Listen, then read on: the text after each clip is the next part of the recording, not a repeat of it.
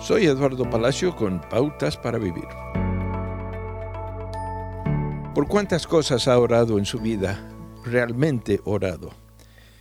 Nos cuenta una amiga que cuando su hijo menor tenía cinco años su salud se deterioró drásticamente. Le dolía el estómago, lloraba, no comía ni caminaba. Los médicos le hicieron pruebas y le medicaron. Ella oró, pero realmente oró. Los ancianos de su iglesia vinieron y oraron. A la mañana siguiente se encontraba sentada en la sala de espera de un hospital cuando el cirujano salió y dijo, no hay nada ahí. Él dijo que mientras señalaba la pantalla, no veo nada de lo que mostraron las pruebas anteriores. ¿Qué pasó? preguntó. Bueno, ella dijo, oramos. Pero ella realmente estaba pensando, él no pudo haber sido sanado, ¿o sí?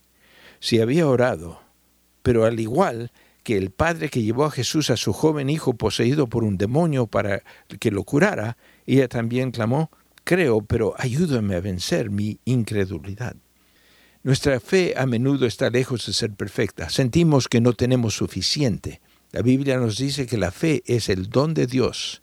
Para que nuestra fe crezca necesitamos conocer el corazón de a quien oramos.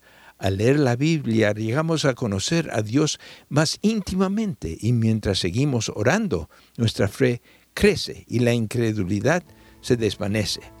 Su hijito fue sanado y creció hasta convertirse en un buen hombre. Acaba de escuchar a Eduardo Palacio con Pautas para Vivir, un ministerio de Guidelines International. Permita que esta estación de radio sepa cómo el programa le ha ayudado. Acompáñenos en la próxima emisión de Pautas para Vivir. Gracias por su sintonía.